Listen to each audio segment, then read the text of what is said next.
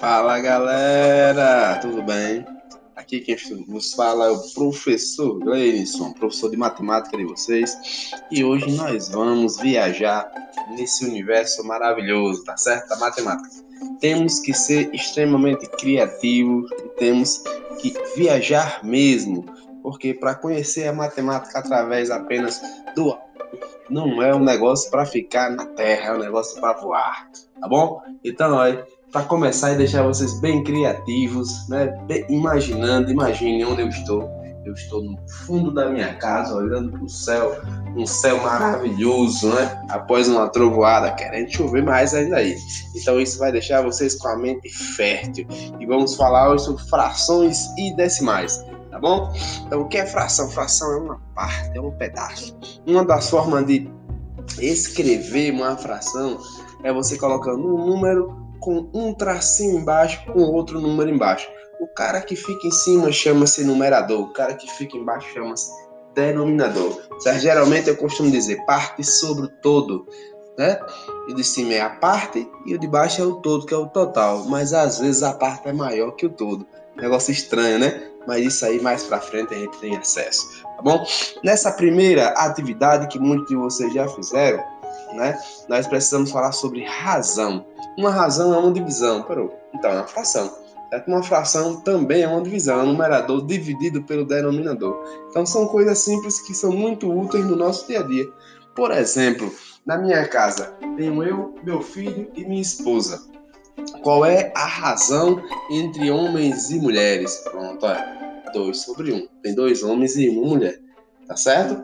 Beleza? Aí qual é a razão entre homens e o número de pessoas? 2 sobre 3. 2 terços. Tem dois homens para três pessoas.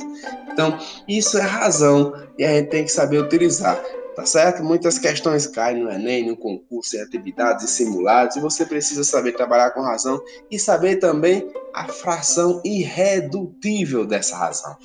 Tá certo? Como assim, professor? O que é que é irredutível? É algo que não tem mais como diminuir. Por exemplo, você tem a fração 10 sobre 15. Imagine, o 10 está em cima, o 15 está embaixo. Você tem que pensar se dá para diminuir. Dá, certo? É. Se você dividir o 10 por 5 e dividir o 15 também por 5, vai dar 10 por 5, 2, 15 por 5, 3, vai dar 2 terços, vai dar uma nova fração também é igual à anterior. Só que agora de forma irredutível, não tem mais como você diminuí-la.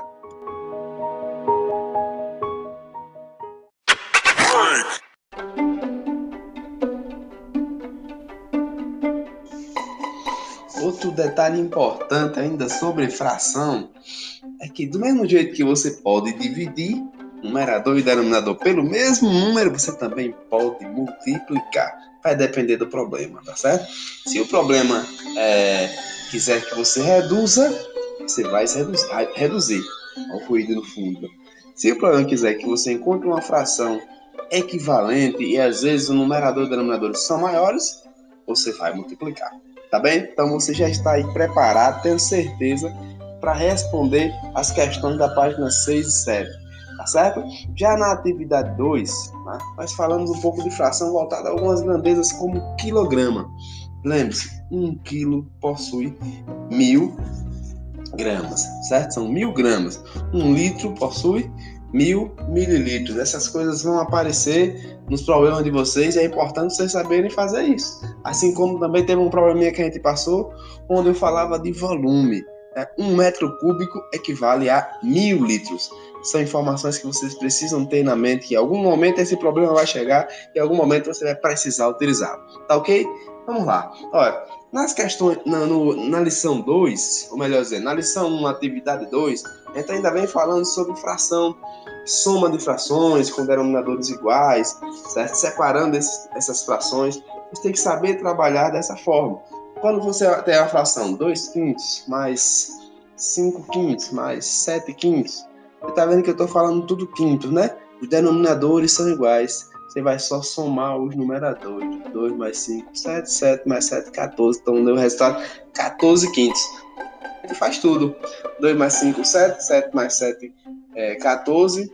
5 mais 5 mais 5, 15. Bota 14, 15 avos. totalmente errado. Cuidado com esse tipo de situação.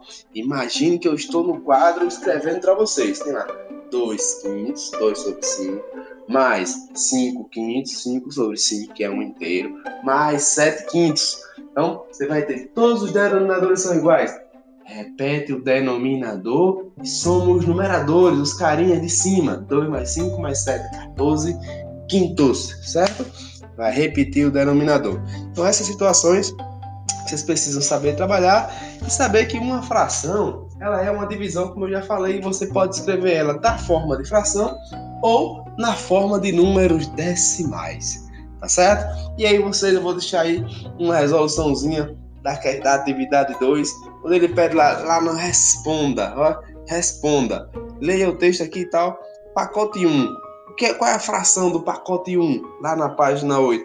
É um meio, né?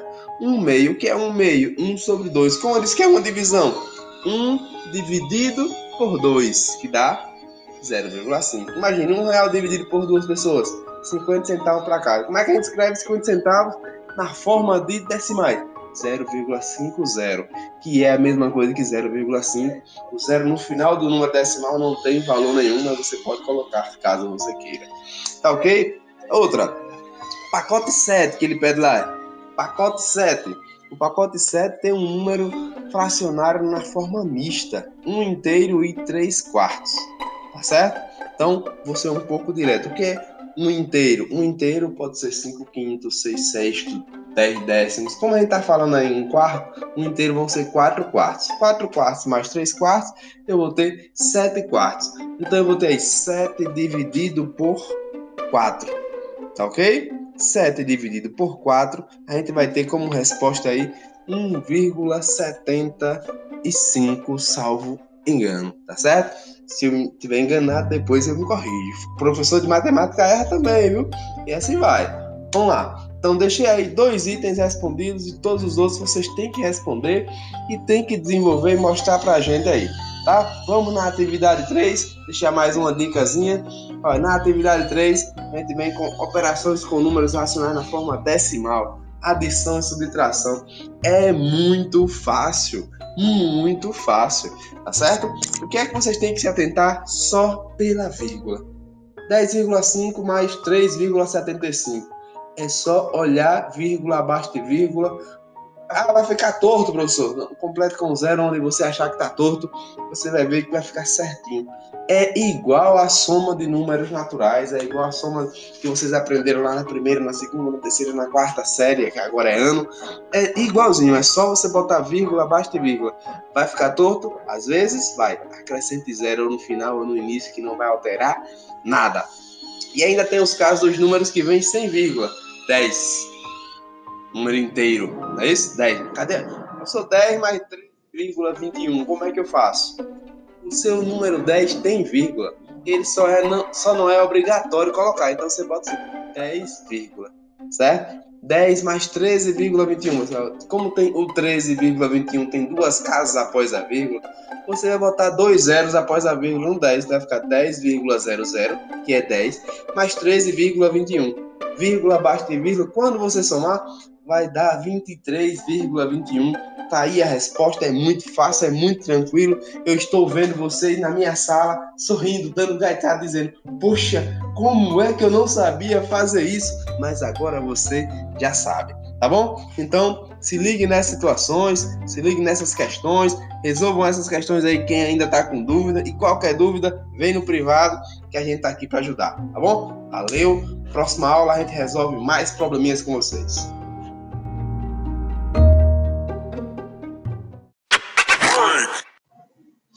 Caraca, eu já ia esquecendo, eu me despedi sem falar sobre a subtração de números decimais, tá certo?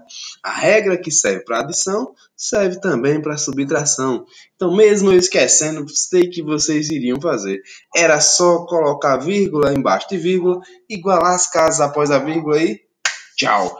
Beleza? Jogue duro, galera. Tem um monte de questõezinhas, algumas perguntinhas simples, básicas para vocês desenvolverem aí, tá bom? Valeu, um abraço. Eu conto com a resolução de todas as questões de vocês. Qualquer dúvida, pesquisem um pouco mais. Nós temos uma imensidão de professores na rede e podem também procurar a gente nas redes aqui, é, pelo privado, pode mandar mensagem, pode perguntar sobre qualquer dúvida que faltou aí. Valeu, abração!